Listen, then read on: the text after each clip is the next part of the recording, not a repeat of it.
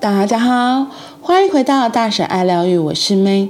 今天我要讲的是，老天，请多给我一点好运。这个其实是我前一阵子在听一个公益课程里面所摘录，我觉得是重点的精华，然后真的也很有趣，所以跟你们分享。好运这个东西，我觉得每个人都会喜欢吧，对。然后讲到好运，可能就会想说，哎，有人是不劳而获，或是天上掉下来的一笔钱财啊，或者什么礼物啊，或是中头奖啊、中乐透之类的。这也很像我之前在分享重复在两千万到心想事成每一天那个感觉一样。就如果真的有这件事情发生在你身上，你的感受会是什么？这个老师他就有用用一些渐进式的方式来问我们问题，然后我想，哦，真的诶，如果这个好运真的发生在你身上，你你的想法是什么？你真的相信你可以中头奖吗？用以买乐透这个观点，你真的相信自己可以中吗？然后在那个过程，你就发现，哎，其实真的，我我我通常是不会相信。对，所以因为你根本就不相信，那你就买了这个彩券，那你觉得你会中吗？啊，就不会中啊！吸引力法则一定是你真的相信你会中，买了自然就来了嘛。那如果你是变成一个期待，其实我会说那个怀疑比你真的相信会中的几率大更大，所以根本就不会中。所以通常这样子的心态去买的话，不会中的几率真的是九十九点九十九九九九九啦，就真的中的几率超少的。所以，通常会中，就是这里面老师就讲到一个所谓的好运，是指符合我的认知，然后符合我认知之后，我又愿意采取行动的。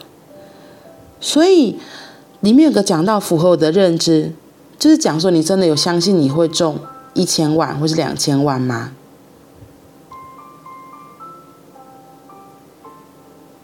我猜大部分人都会觉得，怎么可能是我？因为我觉得，像我一开始丢跳出来的观念是天下没有不劳而获的事情啊。然后你看那个天上掉下来的礼物，到最后那个付出多大的代价？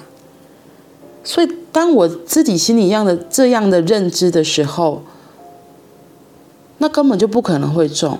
然后我如果又没有对自己很诚实的发，就是很诚实的去看，其实我根本就打从心底不觉得我会中，我只是在玩自欺欺人的游戏。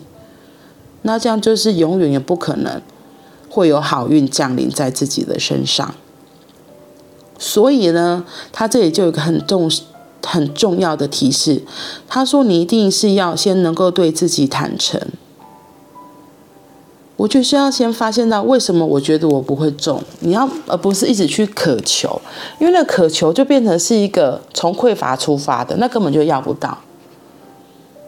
所谓的好运。一定是你，你觉得你值得拥有这样子的东西，它才会来到你的面前。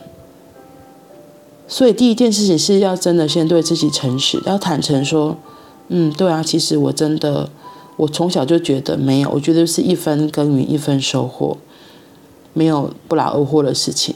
那如果是不劳而获的事情，通常都是不义之财。如果真的中了大乐透，可能就会要付出什么什么什么样的代价。这是一般。我觉得还蛮多普世价值观都是这样子，我从至少我小时候是有这样子信念，在我的生活周遭这样子付出来了。所以像有人很好笑啊，他真的中了乐透，他就觉得不行不行，我一定要就是把大部分的钱都捐出去，我这样才能够平衡。我觉得这样才不会招致厄运。真的诶，很多人会有这样子的想法哦。那就来讲呢，所以如果你真的心里这样想，其实我会说你。心里面觉得不值得拥有那个成分还是很大，所以像这样的钱可能也通常都留不住。所以可能我觉得很多那个中了乐透啊，可能就是头几年很风光，可能一下子后来就全部都没有。他还是他如果信念、生活形态、他的观念没有变，他还是会回到原本的生活状态。所以这个就是我们要来看说，哎，为什么我们没有好运？是我真的有没有打从心底相信？我是真的可以拥有这些钱财的，这个这是一个很很基本的一个观念，对。然后所以老师就讲说，他就觉得哎，这样子在讲，大家到底有没有搞懂？他就举了一个 像职责的这个东西，他说，如果现在肚子很饿，你会怎么做？啊、当然就是去找东西吃嘛，不然去 seven 买一下便当啊，或是就自己下个面啊，或煮个饭啊，什么都都可以嘛，很快就让自己吃饱。这个是你需要想的吗？就是你不会想说，哎，我可以吃饭吗？我真的可以吃饭吗？我吃了饭会不会带来什么罪过？我这样吃的饭会不会造成什么厄运？我们又不是生活在以前可能早期台湾很穷苦的时代，我们现在就是已经大家都就是这个是很吃饱是很基本的一个生理需求，而且是很每个人都可以达到的标准了。我们现在不是在饥荒时代，所以对于吃饱这件事情，要吃饭这件事情，你不会有太多的质疑嘛？所以他就是说，所以相对好运也是如此。如果你真的相信，哎，我就是拥有好运，我就是好运的啊，你根本就不会想，想也不会想，就跟吃饭是一样的状况。然后只是你要吃饭，那你要怎么做？哦，要不就是像我刚刚讲，你可以要走路去 seven，然后就拿出一些钱买个便当，或是你就是在家里就洗米煮饭，或是下个面，就是前面还后面还要配合上的是行动。所以好运除了说我值得。我相信我可以拥有，然后我是很诚实的、坦诚的面对我自己现在的状况。第二个就是愿意负责任去行动。比如说像吃饭，还是回到那个吃饭，我刚刚讲了嘛，阿多要被甲崩的，赶紧买便当，还是家里煮，就是这两个这么简单的。是非常理所当然、非常自然的，根本想都不用想。所以，如果我相信我真的是值得拥有好运的，那比如说，我可能就有个想说，哎，我可能预计在一年后我要有一笔钱，那我可以环游世界。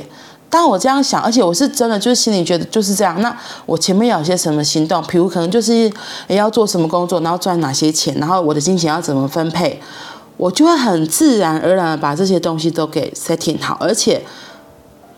对我来说是非常的自然，而且我愿意去行动。我觉得这里面有个很重要，就是行动。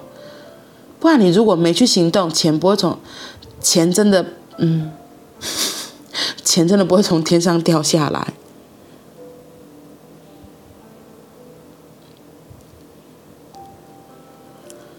因为我们的命运都是我们自己创造的，是我们自己可以决定的。就像吃饭那样自然，我心里相信，我真的可以在一年后就是存到一笔钱，然后可以去环游世界。我打从心里就觉得这个就是，就本来就是这样，我理所当然。那这个东西，你散发出这个频率丢出去，然后你又开始配合着行动，其实真的会有在这过程中好运，或是你的协助是会一直来到，宇宙是会给你很多很多的协助的。只是你的心底，最重要是你有没有相信这件事情是真的。嗯，所以呢，它里面还有老师还有问一个我觉得还蛮重要的问题。他说：“你更愿意接纳自己吗？还是你比较常否定自己？那你在一般生活中，你更习惯选择爱？”还是更习惯选择恐惧。哇，我觉得这这个问题真的是就可以问出你自己现在的状态，可以反映出我们自己现在的状态是什么了。那我会说，我们真的大部分人都会选择恐惧或是否定自己，可能是小时候。像是我讲说否定自己好了，就是我我记得我小时候也是，如果说我做一件很好的事情，然后被表扬了，然后可能邻居就会说：“哦，你咋个做高呢？什么什么哦，得了什么得奖得，呃，得了第几名啊？哦，很厉害呢。”然后你知道我爸妈都怎么讲的？我觉得东方社会父母大部分都这样，都会过分谦虚说：“啊，没啦，那有了，没他厉害了，没啦，没啦，还好而已。”啊，这得几名呢？还没啦，没啦，你知道吗？所以我们从小就是被这样子否定，我们真的很难，就是接受，就是哎，我真的是第一名，或是哦，我真的这个绘画很厉害，我唱歌很好听，我跳舞很厉害，因为好不容易长出一点自信，然后又被父母给打压，对，就真的很好笑。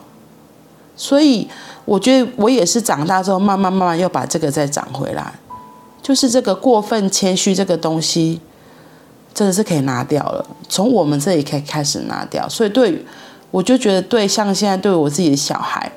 就是给他多称赞、多鼓励，真的是很重要的。因为我觉得像我自己这样子过来，就是你知道，脑袋都会冲突，就是我到底是好还是不好？每次我有个优异的表现，立刻就被家人说：“哎，没啦，那有乱搞，大家都蛮安内没啦。” 你懂哈？所以再次强调。其实好运不是老天爷赏赐给你的，好运是我们自己创造的。所以，当我们知道了，我们愿意去真实的面对自己的状态，我们也有机会可以慢慢慢慢再把自己给认回来。然后，我最喜欢老师，我最喜欢那天课程里面说的一句话，他说：“活的幸运是自己的责任。”是的。虽然小时候可能父母亲跟我们说了很多无为不为的为，然后可能打击我们或什么的，问题是现在你长大了，我们都已经几岁了，我们是有力量可以活出不一样的人生的，我们真的是有力量可以活出自己想要的人生的。那些过去父母亲给我的，或是已经习惯的受害者的观念，就让他去吧。不然你就还是会活在原本的状态里呀。那真的是你想要的人生吗？那真的是你想要的人生吗？嗯，或许你可以好好的思考一下哦。那我们今天就到这里了。记得活的幸运是自己的责任，因为我们都长大了，我们都有力量。可以选择自己要的人生，创造出自己要的生活。祝福你。